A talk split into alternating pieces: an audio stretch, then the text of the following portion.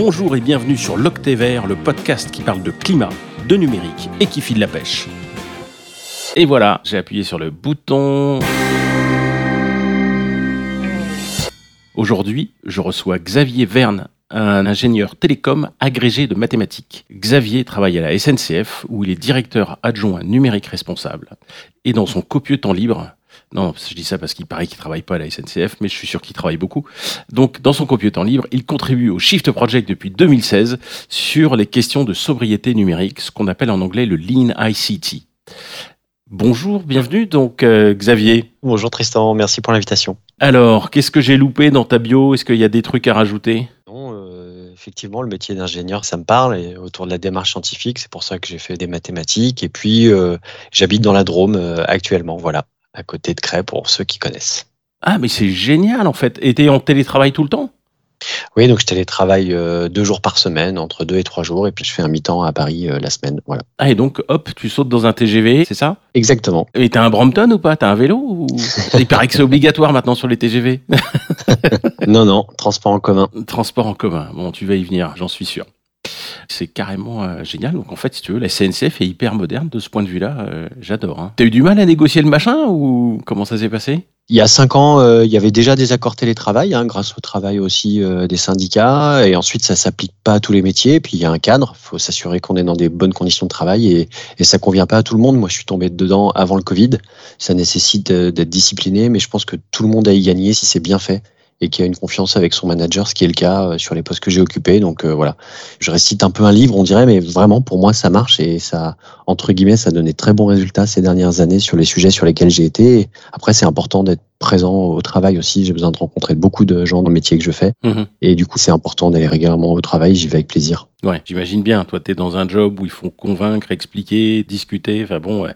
Et là, euh, le présentiel a quand même des aspects, euh, à mon avis, essentiels. Tout à fait. De voir que t'es pas juste une grosse tête sur un écran. Faire du réseau, accompagner, être là euh, quand les gens ont besoin et puis euh, ben, faire de la pédagogie autour de ces sujets-là pour petit à petit qu'on prenne de plus en plus de bonnes décisions sur les sujets euh, climatiques et numériques. Il faut dire pour la transparence qu'on s'est déjà rencontrés, ce que j'avais complètement oublié. Hein, comme quoi, tu vois, j'ai bien une mémoire de poisson rouge, comme je le revendique.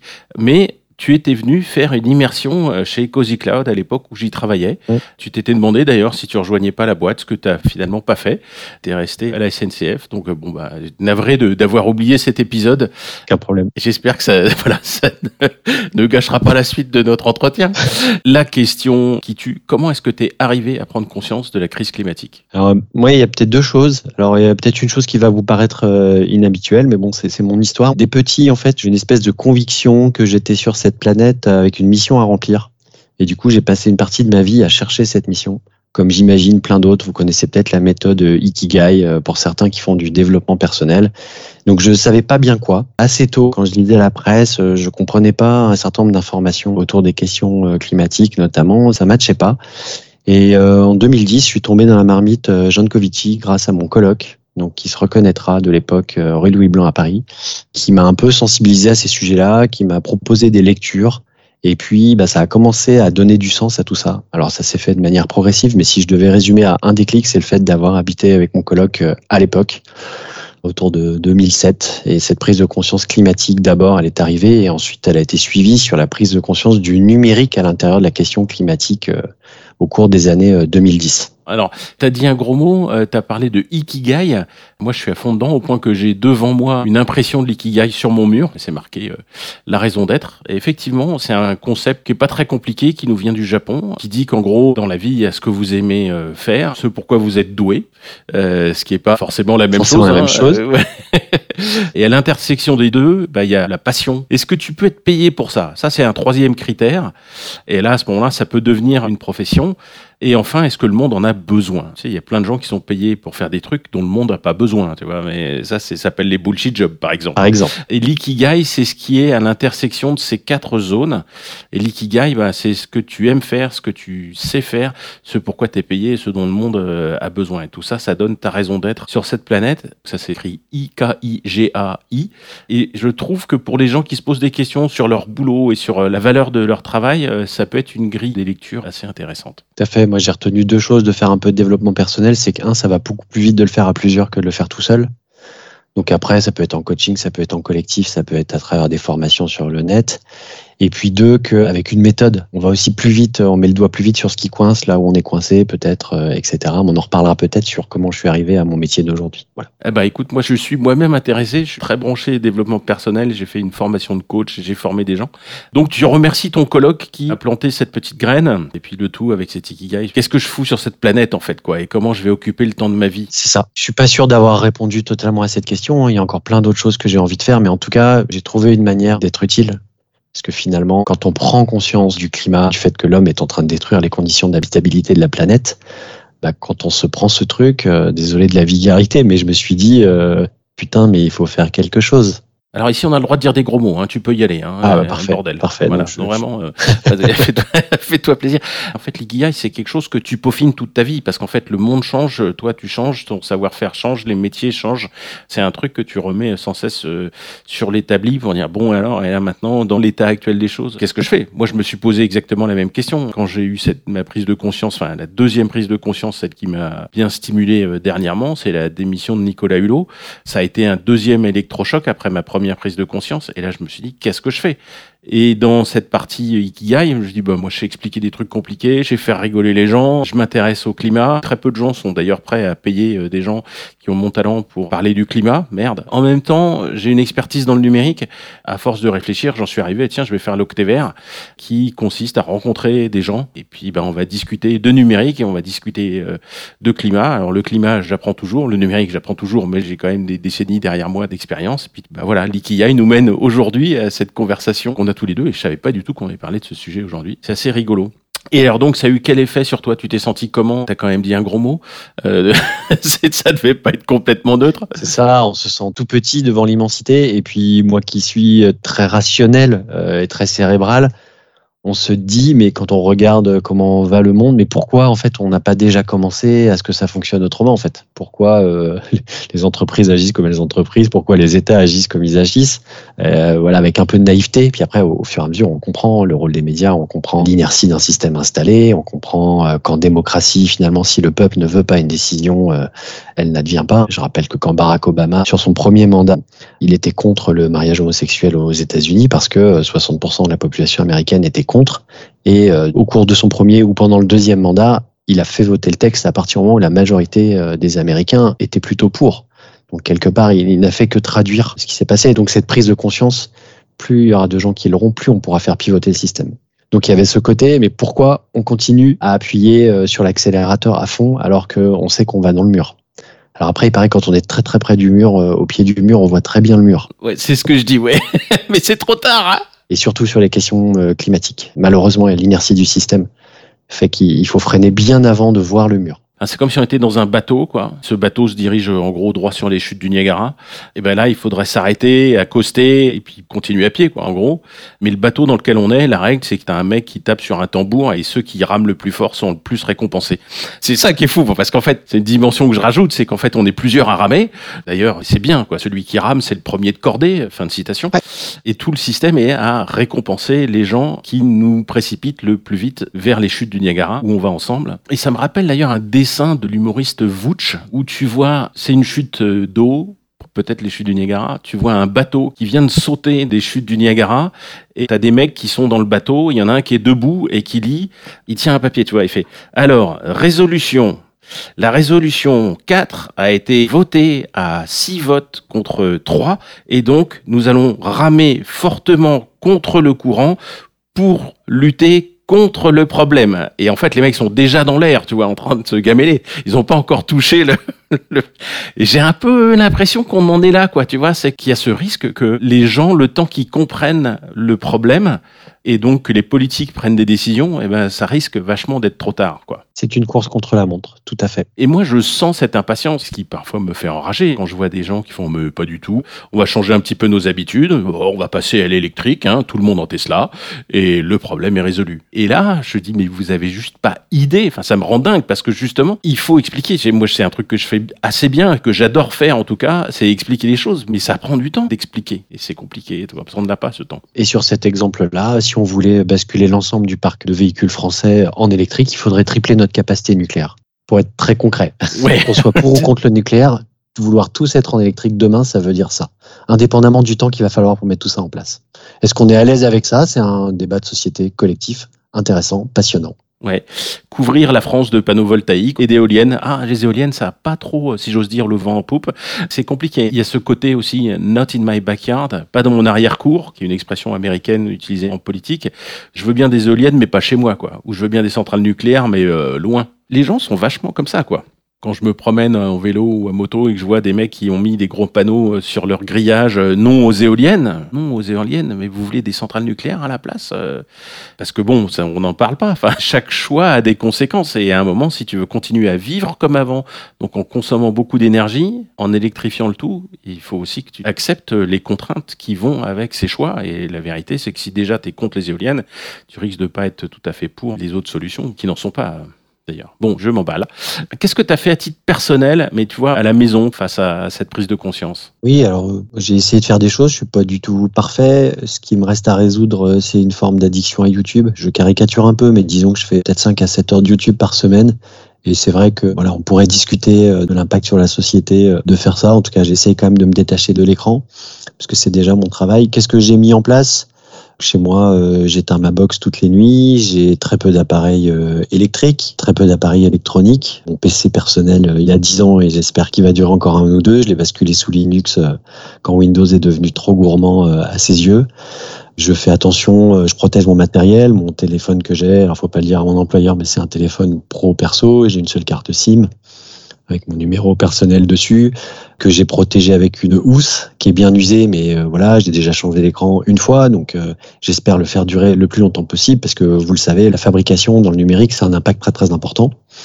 Donc j'ai changé un certain nombre de choses, et puis évidemment euh, sur des aspects qui dépassent le numérique, on n'a plus de télé depuis longtemps à la maison, on choisit vraiment ce qu'on veut regarder, que ce soit online ou via des vieux DVD bien classiques qu'il faut faire l'effort d'aller récupérer à la médiathèque. Et puis après sur d'autres champs isolation de la maison, zéro déchet, enfin pas complètement, parce qu'à un moment ça perd trop de temps par rapport au gain. Je trouve que je suis plus utile à passer du temps avec toi aujourd'hui, à discuter pour essayer de faire changer les choses en grand que de passer encore une marche supplémentaire sur le zéro déchet. Je préfère avoir une action collective, mais voilà, j'ai essayé de mettre en place des choses sur le zéro déchet. Mmh. Et puis plus de voyages en avion depuis un petit moment. Je ne sais pas si je reprendrai l'avion euh, un jour. Excellent. Euh, et à titre professionnel, ça c'est quand même le gros morceau, surtout que tu as deux casquettes. Tu veux qu'on commence par la casquette associative ou la casquette professionnelle? Peut-être le shift. Euh, le shift euh, de 2016, effectivement. Alors ça fait écho à ce que tout ce que tu disais avant? Donc le shift, c'est une association loi 1901 fondée en 2010 par Jean-Marc Jancovici, dont le but est de décarboner l'économie. Éteindre l'eau du robinet quand on se brosse les dents, ça suffira pas quoi. Donc en fait, qu'est-ce qu'il faut faire en grand? On peut aussi faire pipi sous la douche. Et voilà. Mais ça suffira pas non plus. Comme diraient euh, nos amis Time for the Planet. Voilà, exactement. Et du coup, euh, l'idée, c'est vraiment de prendre ce sujet à bras le corps. Alors, je vais dire un gros mot, mais quelque part de dire le climat n'est pas fongible dans les autres contraintes qu'on a à faire. Parce que si le climat se dérègle et que euh, l'homme ne peut plus être 8 milliards à la surface de la planète et on va vers cette crise-là si on ne fait rien, bah oui, après on pourra se poser des questions sur l'économie et les transports. Mais disons qu'il y a quelque chose qui est premier, en tout cas dans l'approche du shift qui est les questions euh, climatiques. Ça ne veut pas dire qu'on ne discute pas des questions de ressources, etc. Mais le cœur du shift, au départ, ça vient quand même d'une analyse entre notre boulimie d'énergie. L'énergie, c'est ce qui transforme la planète et on n'a jamais consommé autant d'énergie et notamment d'énergie fossile. Les énergies renouvelables n'ont jamais remplacé les énergies fossiles. On n'a jamais consommé autant de charbon qu'actuellement sur la planète. Donc le shift fait ça et va publier le 2 février, je le dis, un rapport qui s'appelle le PTEF, le plan de transformation de l'économie française, qui a essayé de balayer tous les secteurs un à un. Pas faire d'auto-promo, après chacun jugera la valeur de ce travail. À l'approche des élections euh, présidentielles, donc le timing, il n'est pas anodin en démocratie. Il faut tenir compte de l'agenda politique pour faire prendre des décisions euh, utiles au collectif, qui se dit comment va-t-on décarboner chacun des secteurs pour faire les accords de Paris, donc pour passer à 2 tonnes, donc diviser par 6 nos émissions de gaz à effet de serre par an, donc quelque part de 5% par an à partir de maintenant tous les ans. Ouais, moi je suis euh, lecteur de ces rapports hein, que je trouve très bien faits. C'est-à-dire qu'en gros, pour les feignasses, hein, j'entends, dont je revendique euh, de faire partie. Tu passes cinq minutes sur le rapport. Alors, tu as la page de garde, tu as euh, en gros l'intro, et euh, tout de suite, tu vois marqué en gras les quatre ou cinq trucs, je sais plus, qu'il faut faire dans, parce qu'en fait, c'est une série de rapports hein, qui, au final, va faire ce rapport qui sera sorti le 2, mais il y a déjà un certain nombre de sujets qui ont été abordés. Oui, il y a une douzaine, une quinzaine de rapports sur ces sujets-là, secteur par secteur, Tristan, qui constitue le PTF, tout à fait. Et donc, tu les lis et tu vois, secteur par secteur, quels sont les quatre ou cinq axes qu'il faut creuser. Donc, par exemple, sur le logement, un des premiers points, c'est il faut isoler le parc existant. Et c'est extrêmement clair. Donc, en fait, même si tu passes, allez, littéralement 10 minutes par plan, tu as capté l'essentiel. Bon, et après, évidemment, tu rentres dans le détail, c'est expliqué et tout ça. Mais... Oui, rentre dans le détail, et notamment pour les décideurs, le chiffre, c'est vrai que c'est pas un Greenpeace au sens, nous, on s'adresse pas tellement au grand public. Alors, c'est un choix ça ne veut pas dire qu'il n'y a pas des choses qui sont tout à fait lisibles par le grand public, mais en tout cas, dans les détails de ces rapports, on donne des leviers pour les décideurs. C'est quelque part où les emplois vont-ils être créés, où vont-ils être euh, détruits. Mhm. Parce que quand on arrête l'aérien, bah, il faut faire quelque chose et donner un sens à tous les gens qui travaillaient dans l'aérien. Bien sûr. Qu'est-ce que ça veut dire d'un point de vue légal comme règle du jeu qu'il faut changer? Est-ce que l'Europe nous embête avec son modèle tout concurrentiel? Que faut-il contourner, amender, euh, réfléchir euh, niveau par niveau? Quel est le rôle des collectivités territoriales, comment les entreprises peuvent aider. Donc, euh, c'est en ça qu'on travaille avec une démarche scientifique et systémique. C'est ça l'ADN du Shift. C'est on croit à la science. C'est pour ça qu'il y a beaucoup de chiffres dans nos rapports pour étayer euh, notre prise d'action et on essaye d'avoir une démarche scientifique ordonnée pour arriver à un résultat euh, systémique, c'est-à-dire qui explicite qui sont les gagnants, qui sont les perdants et comment il faut y aller. Alors, je vais faire un truc que je fais vraiment pas souvent à l'OctVR. C'est que moi, je suis assez fan des travaux du Shift Project. Il y a juste un truc qui m'a mis un poil mal à l'aise. Et euh, manque de bol, euh, c'est euh, dans le secteur sur lequel tu travailles. C'est qu'il y a un moment, il y a eu un rapport dans lequel figurait une quantité de gaz à effet de serre générée par, je kilo-octets ou mégaoctets de vidéos transmises.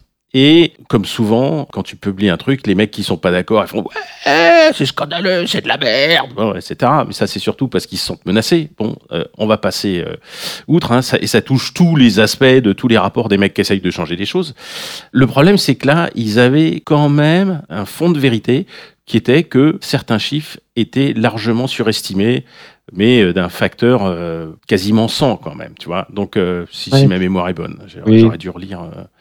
Et surtout, l'explication a été mal communiquée, c'est arrivé tardivement, euh, du bout des lèvres, etc. Et j'ai trouvé ça dommage parce qu'en en fait, ça mettait le shift qui a fait un travail formidable sur le reste du rapport et euh, sur tous les autres rapports. Donc tu vois, c'est vraiment un point ponctuel mais c'était justifié de pointer l'erreur et ça n'a pas été très bien reconnu et en tout cas pas très bien communiqué. Euh, communiqué et, ça m'a gêné parce que dès que tu veux remettre quelque chose en cause, les mecs qui sont installés, ils vont râler en disant que c'est de la merde et que ça devrait pas exister et que gna gna gna. Et là, malheureusement, on, bah, on a prêté le flanc en fait à cette critique. Je sais pas si tu as quelque chose à, enfin, nous expliquer un contexte qu'on loupe un peu. Euh, non, non. Enfin, merci pour ce retour déjà. Enfin voilà, le chiffre c'est une petite association, donc on n'est pas à l'abri euh, d'erreurs. Alors en plus de l'erreur à l'écrit et qui était de mémoire pas tout à fait d'un facteur 100, il y a eu surtout une erreur aussi dans une interview qui a été beaucoup reprise. Donc effectivement, euh, enfin moi je te laisse cette remarque qu'on a mis beaucoup de temps à réagir, mais, mais je l'entends tout à fait. Ce que je peux dire quand même, c'est que sur les sujets qu'on fait, on fait une analyse de sensibilité. On essaye d'appliquer la démarche scientifique. Après, euh, je le redis, le Shift, c'est pas une si grosse structure que ça. Hein. Il y a quatre ans, il y avait 15 personnes au Shift, euh, avec tout un tas de réseaux d'experts dont je fais partie autour.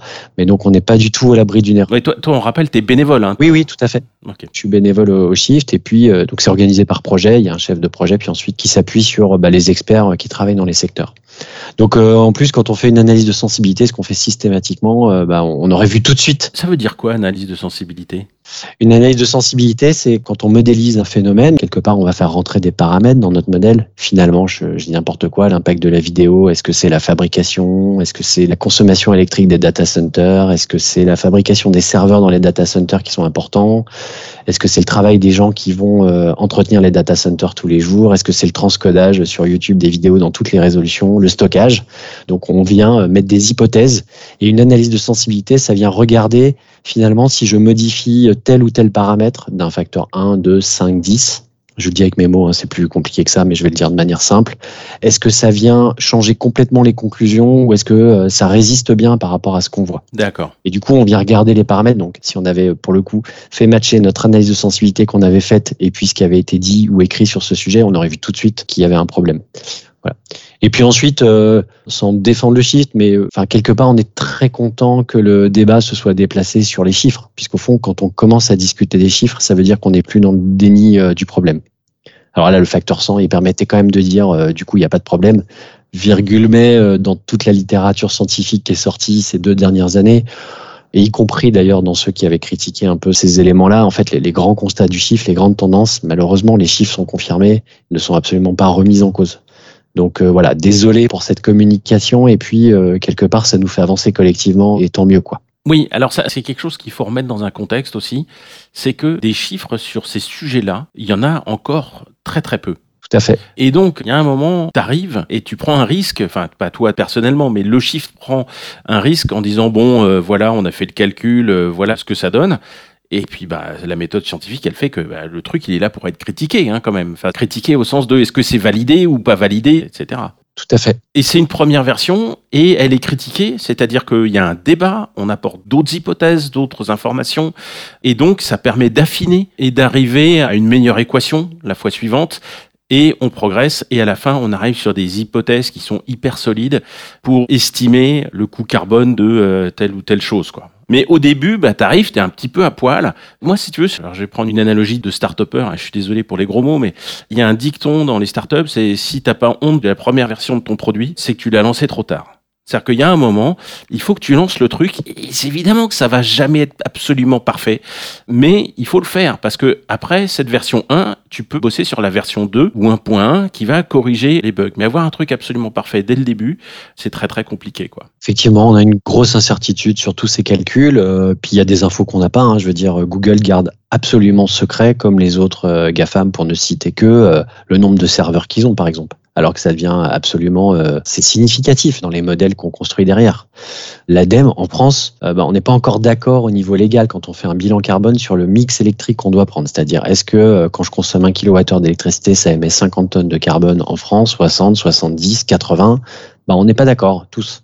Donc chacun prend un peu son chiffre avec des incertitudes qui peuvent atteindre 50%. Donc on est très loin d'avoir des niveaux de qualité satisfaisants euh, si on compare ne serait-ce qu'au réchauffement climatique et avec les hypothèses et les scénarios euh, du GIEC. Et encore, tu parles de l'électricité en France. Enfin, je veux dire, euh, c'est pas comme si tu devais demander la permission à Google de mettre un ampèremètre au cul de leur serveur, tu vois. C'est voilà. Et de compter les serveurs. Ou de comprendre qu'est-ce qui s'est passé en Chine, tout à fait à la fabrication de tel ou tel équipement, hein, puisqu'au fond la Chine c'est une puissance matérielle aujourd'hui hein, qui fabrique tout ce qu'on utilise essentiellement sur les sujets numériques, ou une grosse partie. Et puis les États-Unis, c'est une puissance servicielle avec les GAFAM. Et puis nous, en Europe, on est en bout de chaîne de ces sujets-là. Et puis il y a un troisième euh, sujet qui fait que tout ça, c'est compliqué au niveau des chiffres. C'est que quand vous avez un smartphone et qu'avec vous faites plein de choses, comment vous faites pour dire, mais finalement, quelle est la cote-part du smartphone qui est utilisée pour envoyer mes mails? Si vous voulez répondre à la question, mais un mail, ça pollue combien? Il faut faire des hypothèses combien de temps vous passez à envoyer des mails depuis votre smartphone, combien de temps ils vont être stockés, quelle taille ils font, où est-ce qu'ils sont stockés, dans quel pays, mhm. avec quel mix, avec quels serveurs qui ont été fabriqués? Donc en fait, on pose des modèles et on vient euh, faire des calculs a posteriori là-dessus. Donc c'est pour ça que dans la presse, on trouve parfois des chiffres avec des ordres de grandeur très différents parce que les hypothèses qui ont été prises derrière sont pas les mêmes. Il y a un truc que j'ai entendu qui est en fait qu'on transmette des données ou pas, le réseau consomme autant de toute façon. Donc, il n'y a pas besoin de faire de la sobriété, il n'y a pas besoin de s'emmerder et regarder Jean Covici en 240p, puisque de toute façon, le réseau, il est là, et de toute façon, que tu transmettes ou pas, il consomme autant. Ok. Et ça, profondément, il y a quelque chose que j'arrive pas encore à expliquer qui me gêne. Est-ce que tu aurais un début d'explication là-dessus? Ouais, c'est une très bonne question. On entend souvent ça. Je vais faire un parallèle, si tu veux bien, sur cette question. Oui. Pour faire le lien entre notre action micro et ce qui se passe en macro. Donc en systémique, hein, le chiffre s'intéresse à la systémique. Donc regarde tout ça en grand et sur la durée. C'est comme les gens qui disent, euh, tu as sûrement déjà entendu quelqu'un qui dit, mais moi de toute façon, même si je prends pas l'avion, l'avion il va quand même voler. Donc pourquoi je m'interdirais de le prendre si finalement euh, l'avion qui est déjà affrété va voler? En négligeant euh, l'impact qui est pas totalement nul du fait que plus l'avion est léger, moins il consomme de carburant, mais dont acte il est fabriqué. Oui, mais de toute façon, il est fabriqué. Et puis ton, ce, cet bah, Airbus à 320, il est prévu qu'il aille de là à là. avec moi dedans ou pas, il y a un petit peu plus de kérosène parce qu'en fait, ils ajustent hein, la quantité de kérosène euh, en fonction des passagers. Mais bon, il va voler de toute façon. Puis il a déjà été fabriqué. Et d'ailleurs, c'est comme la côte de bœuf. Hein, elle est dans la vitrine du boucher. Je la mange, je la mange pas. Je vais la prendre, je vais la manger. De toute façon, le bœuf, il est mort. Il a roté tout ce qu'il avait comme méthane à faire. Bon, euh, je vais bouffer ma côte de bœuf. Excuse-moi. Donc dans le cas des compagnies aériennes, euh, qu'est-ce qu'il y a derrière ça? Il y a un business model et il y a des modèles de prévision. évidemment, vu combien coûte alors ce qu'on appelle les slots, c'est-à-dire le droit d'être sur un aéroport et de faire un vol, vu le prix que ça coûte, hein, il y a des péages derrière ça pour avoir accès à l'infrastructure pour faire voler des avions. Évidemment que les compagnies aériennes font des prévisions de croissance. D'ailleurs, euh, IATA, l'organisme au-dessus des compagnies aériennes transnationales, euh, publie régulièrement des scénarios de croissance. Donc, qu'est-ce qui se passe? Si vous ne prenez pas l'avion et si l'avion est un peu vide ça va immédiatement impacter les prévisions de croissance. Donc pour l'année suivante, la compagnie aérienne, si ces avions ne sont plus pleins, et je peux vous dire qu'elles sont extrêmement sensibles au taux de remplissage vu le coût du kérosène, pour proposer des allers-retours à Ibiza à 80 euros, je peux vous dire qu'il faut être extrêmement rigoureux sur la gestion des coûts euh, derrière. Eh ben, elle va apprêter moins d'avions ou réserver moins de slots. Et s'il y a de moins en moins de gens qui prennent l'avion, ben, elle va passer de moins en moins de commandes aux avionneurs. Dans le numérique, c'est exactement ce qui se passe. Les opérateurs réseau, pour ne prendre que eux comme exemple, ben, ils font des hypothèses de croissance de volume pour être quelque part toujours en avance aussi, pour que le réseau ne sature pas. Des hypothèses de croissance classiques qui prennent ces cinq dernières années, c'est 35% de croissance par an, par exemple sur l'augmentation du volume de données sur le réseau mobile. Ce qui consomme le plus, c'est la vidéo. Donc quand vous baissez la résolution de la vidéo, quand on fait tout ça, on envoie un signal extrêmement clair aux opérateurs que ça sert à rien qu'ils achètent des nouvelles antennes, des nouveaux serveurs, des fibres optiques plus grosses. Alors c'est en fait c'est des émetteurs euh, récepteurs entre les fibres optiques parce que les fibres on les change pas trop. Euh, c'est justement ça. On arrive à augmenter les volumes sans changer le canal, mais en changeant euh, ce qui permet d'émettre ou de recevoir. Et donc ça, ça va impacter directement la consommation au final du numérique parce que c'est du matériel en plus qu'on n'aura pas eu à fabriquer et à faire tourner.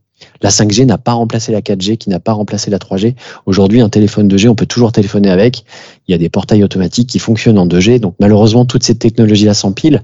Et donc plus on retarde le moment où on va passer à la technologie d'après, sauf exception, plus c'est vertueux.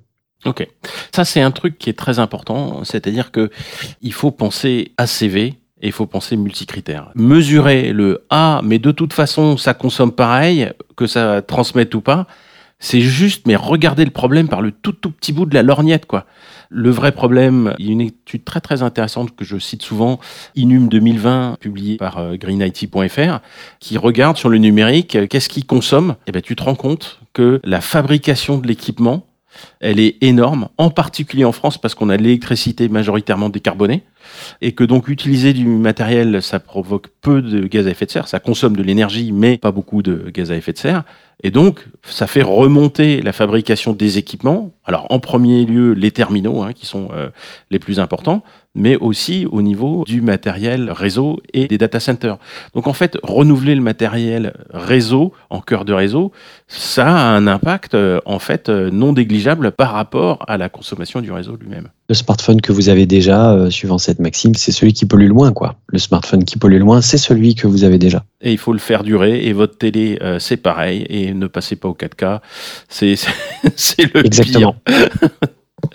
Génial. Bon, il faut quand même qu'on parle super vite fait de la SNCF. Je sais pas si tu te rends compte, mais là, on a explosé les ah compteurs. Alors, la SNCF, qu'est-ce que tu fais à la SNCF depuis un an, je m'occupe des questions numériques responsables à la SNCF. Il y a une équipe là-dessus depuis deux ans. Il faut savoir que la SNCF, c'est une entreprise digitale hein, qui a des milliers de collaborateurs qui travaillent dans le digital. Donc, pour servir nos clients et nos trains, on a énormément d'équipements informatiques, certains que vous voyez dans nos gares, des écrans d'affichage, des bornes mhm. pour vendre des billets, euh, des portes d'embarquement, de l'affichage dans les trains pour renseigner les voyageurs, euh, des PDA, des smartphones pour ah oui, le contrôleur. nos collègues mhm. contrôleurs ou dans les gares pour mieux renseigner les clients. Donc tout ça consomme énormément et donc la SNCF a lancé une démarche depuis deux ans euh, très sérieuse, comme pas mal d'autres boîtes du 440, pour se dire, mais finalement, c'est un véritable sujet, commençons à regarder quoi. Donc on a commencé à, à mesurer. Donc je vais pas décrire tout ce qu'on fait. En gros, c'est le framework du shift qu'on utilise, hein, qui a été publié dans notre rapport d'octobre 2020. Comment les grandes organisations peuvent se mettre sur une trajectoire de sobriété. Donc il y a tout un tas de volets. Dans une grosse entreprise, tu l'as dit, il faut convaincre des gens. Mhm. Il faut sensibiliser chaque collaborateur sur ce qu'il peut faire au quotidien et il faut modifier nos pratiques digitales. Comment on fait des projets, comment on maintient nos infrastructures, est-ce qu'on va dans le nuage ou pas?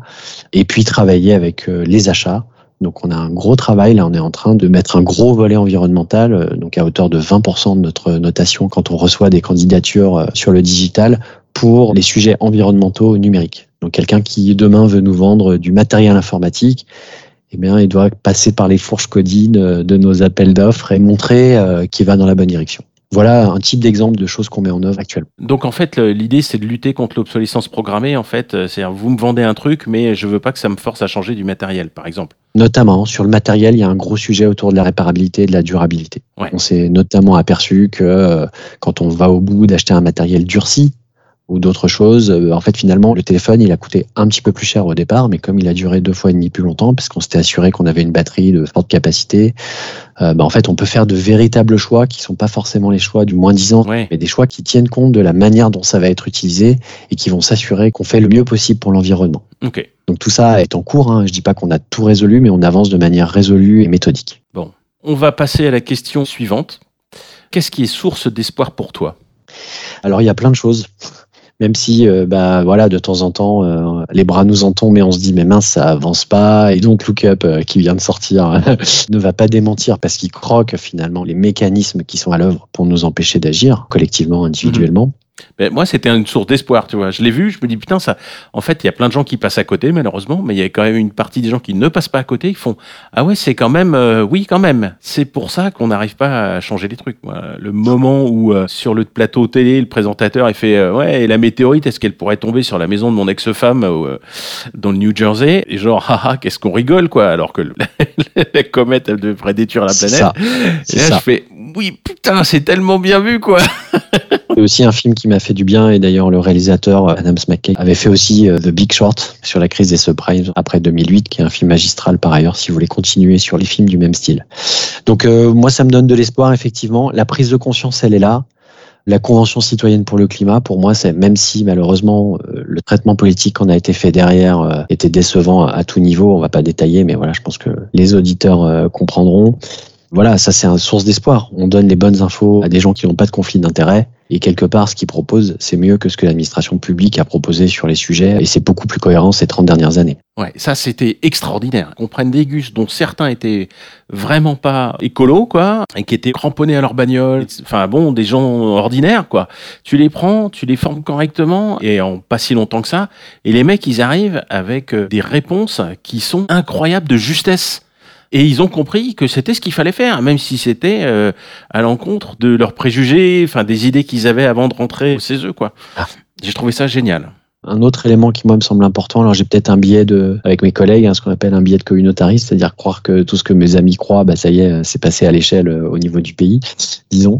Je pense que d'une manière consciente ou inconsciente, on a compris que la technologie n'allait pas tout résoudre. Même si c'est malheureusement souvent ce qui nous est promis en disant bah, attendez quoi, on va dépenser ça, on va passer à la 5G, on va passer à telle technologie et vous allez voir ce que vous allez voir, on va séquestrer du CO2, euh, que sais-je. Enfin, toutes les semaines, euh, on a une nouvelle sur une technologie qui peut-être dans 10 ou 20 ans, on va passer à l'avion à hydrogène. Non mais l'avion à hydrogène, au mieux, il sera là en 2035 et il faut déjà avoir baissé euh, le secteur aérien peut-être d'un facteur 2, euh, euh, que sais-je, d'ici à 2035. Donc je pense que les gens ne sont pas dupes que la technologie ne pourra pas tout résoudre et qu'elle est en partie à l'origine du problème. Moi qui suis ingénieur, c'est aussi une remise en cause. Ça veut dire que quelque part, alors parmi d'autres métiers, mais on a un peu merdé en fait, puisqu'au fond, on a promis que les nouvelles technologies allaient tout améliorer et qu'on travaillait pour ça. Ben, c'est ce qu'on voit, c'est que c'est pas toujours vrai, ou en tout cas que c'est pas vrai systématiquement, et qu'il faut travailler euh, moi, je suis un ingénieur télécom, hein, donc je crois au numérique, je crois à la technologie, mais il faut se dire collectivement où est-ce qu'elle a de la valeur, où est-ce qu'elle est utile, où est-ce qu'elle dessert. Euh, je ne sais pas si la poêle connectée, c'est un objet euh, utile finalement. Ouais, je me retrouve complètement avec ce que tu dis. Quoi. Moi, je suis un enthousiaste euh, de la technologie. Je suis tombé dedans quand j'étais petit. Je pense que la technologie peut aider. J'ai à peu près aucun doute.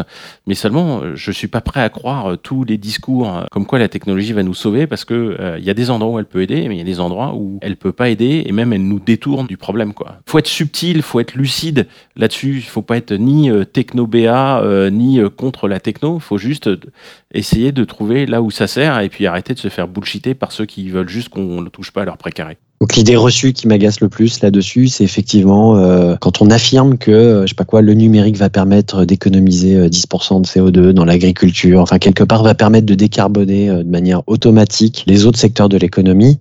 Bah parce qu'il permet des gains, moins de déplacements, on se voit à distance, on optimise la logistique, etc. On n'a jamais fait circuler autant de camions sur les routes européennes, donc, donc malheureusement non, c'est pas une solution magique. Donc ça, c'est quelque chose qui m'agace et qui est en même temps source d'espoir parce qu'on est en train de comprendre ça. Et quand on aura compris, on ira euh, plus loin. Tu as des lectures ou toi qui es beaucoup sur YouTube, des vidéos, j'en sais rien, à recommander à, nos lecteurs qui vont dans le bon sens? Ouais, peut-être deux vidéos. Alors, on a parlé rapidement de l'effet rebond avec l'exemple de l'aérien et la vidéo. J'ai détaillé ça. Alors, c'est un peu auto-promo, mais. Ah, bah, pas de problème. Euh, voilà, enfin, pour le compte du Shift, si tu me permets. Bien sûr. Euh, voilà, j'ai donné une conférence au CEA Midi Miniatech, donc je vous donnerai les liens de ça. Oui, je mettrai ça en dessous, euh, comme d'habitude. Ouais. autour des effets rebonds, et finalement, c'est, voilà, est-ce que la Smart City, est-ce que ça va résoudre La 5G, dans quel cas c'est bien Et c'est quoi les tendances du secteur numérique? Voilà, donc c'est peut-être pour rentrer sur le sujet en format vidéo en 35 minutes euh, alors pour le coup avec un fond scientifique, parce que voilà, je parlais à des chercheurs, donc j'avais à cœur de démontrer ce que je disais et d'avancer avec euh, un argumentaire scientifique rigoureux. J'adore. Peut-être euh, de manière plus facile ou plus lisible, Jean-Marc Jancovici a participé à un débat qui s'appelle les sept péchés capitaux des médias parce que les médias font partie du problème. Et donc, il décrit les quelques mécanismes qui devraient changer pour que les choses s'améliorent. Donc, je vais pas vous lister tous les sept, mais ne pas donner les paroles à ceux qui ont les meilleurs punchlines ou qui parlent le plus fort, mais à ceux qui ont véritablement une expertise. assumer qu'il y a des conflits d'intérêts et donc bien dire d'où les gens parlent, parce que les conflits d'intérêts, de toute façon, il y en a partout, mais au moins euh, qu'on sache, donc être transparent sur ces sujets-là, euh, que les journalistes soient correctement formés. Ah ouais, ça c'est dramatique. Ouais, ouais. Aux questions numériques, parce qu'ils laissent passer des trucs euh, incroyables euh, qu'ils ne devraient pas laisser passer s'ils avaient un meilleur niveau de formation. Donc comment on fait pour les amener à véritablement savoir challenger les experts, entre guillemets, qu'ils ont en face d'eux Bah voilà, on leur fait faire une fresque du climat et une fresque du numérique. Pareil. Et deux, trois autres pendant qu'on y est. Exactement. Donc voilà pour les vidéos. Et pour les lectures, peut-être, tu voulais une ou deux lectures. Donc, ah, tu as cité euh, Bullshit Jobs de David Graeber, qui est malheureusement mort, ouais. qui est quand même un livre euh, fondateur. Voilà, sur le sens qu'on donne et sur le fait que dans une industrie de service, il y a plein de métiers qui servent pas tellement à grand chose. Euh, malheureusement, quand on regarde au bout du bout, alors il y a un jugement de valeur là-dedans, mais en tout cas, lisez David Graeber, c'est une analyse sociologique extrêmement intéressante Mhm. sur notre monde moderne. Après, en niveau 1, bah, je vais redonner la BD de Jean-Marc et Christophe Blain, Un monde sans fin, qui est sorti, qui a été euh, numéro 1 des ventes à la FNAC pendant un mois. Donc, Un monde sans fin. Je pense que ça aurait été plus. Voilà, j'ai eu la chance d'avoir une première édition. euh, Ouais, que moi aussi. faire dédicacer un jour. voilà, je l'ai déjà offert plusieurs fois. Et ça fait du bien, en fait. Je pense qu'il faut envoyer le signal à toute la presse que finalement, quand c'est bien fait, euh, ben, les gens, ils peuvent se documenter et ça peut être à la fois drôle et en même temps instructif. Et euh, je pense qu'il y a des gens pour qui euh, le dessin euh, et les schémas parlent mieux que des conférences. Donc, euh, intéressant. Il reste plus qu'à faire un film en fait pour Jean Co. Ouais, voilà.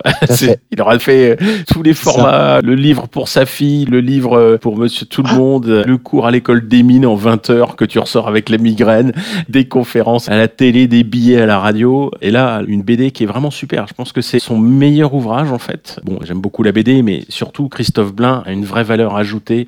C'est-à-dire qu'il peaufine beaucoup de choses. Il, tu vois, on sent qu'il a repassé une deuxième couche derrière dans la pédagogie. Et ça ajoute de la valeur au discours de Jean Co. Donc, je recommande sans réserve, y compris si c'est commandé euh, en e-commerce. Parce que Oh, voilà, putain. si à la fin euh, vous pivotez euh, et que vous faites des économies de CO2 et que vous changez votre vision des choses grâce à ce livre, bah, tant pis pour les quelques grammes de CO2 qui ont été émis pour l'acheminement. Et puis deux livres euh, peut-être un peu plus abstraits. Il y a La fabrique du consentement de Noam Chomsky, qui est un livre euh, assez vieux, hein, des années 80. euh, Excellent. Noam Chomsky, c'est un linguiste et philosophe américain qui est très vieux aujourd'hui. Je pense qu'il n'est pas encore mort, mais il est très très vieux et qui a longtemps euh, bah, critiqué le système libéral et, ouais. et la démocratie moderne, et notamment dans ce livre, tout le système médiatique. Comment on reçoit ce qu'on reçoit comme info et comment malheureusement c'est pas des informations euh, éclairées correctement sur le sujet. Et puis un dernier livre, là, le plus abstrait, je suis dedans, j'ai pas fini, mais c'est absolument passionnant. C'est un livre d'un philosophe qui s'appelle Pierre Charbonnier Mhm. qui est assez jeune, qui s'appelle Abondance et liberté et qui décrit finalement comment la question environnementale est traitée euh, par nos dirigeants et par la société à travers les âges. Et on s'aperçoit qu'elle est traitée de manière très très différente et que c'est ce rapport qu'on a à l'écologie qui détermine euh, énormément de choses. Donc si vous voulez vraiment euh, comprendre ça, donc autour des deux idées d'abondance et liberté, c'est-à-dire dans un monde fini, c'est ce que défend le shift, on ne pourra pas augmenter indéfiniment notre confort. Donc quelque part, ça va venir remettre en cause un des fondements de la démocratie qui est la liberté individuelle par rapport à ce désir d'abondance absolue. Je caricature les thématiques, mais c'est ça et voilà, c'est un peu hardcore, hein, c'est beaucoup plus abstrait, faut relire un peu les phrases. Mais c'est une mine d'or pour qui veut vraiment creuser euh, ce type de sujet, par exemple. Génial, excellent. Et pour conclure, un message court, positif, mobilisateur à faire passer à nos auditeurs. Euh, ça va être fromage ou dessert, jeunes gens. Ah merde Ah c'est ça le message j'ai cru- Non, non, il y a un virgule mais à poire 20 ans sur ces questions-là. Je suis convaincu aujourd'hui, pour plein de raisons scientifiques, holistiques, euh, liées euh, à l'homme, qu'on pourra pas augmenter indéfiniment, je l'ai déjà dit, notre niveau de confort et en même temps ne pas détruire la planète et ses conditions d'habitabilité. Ça, a priori, c'est physiquement impossible.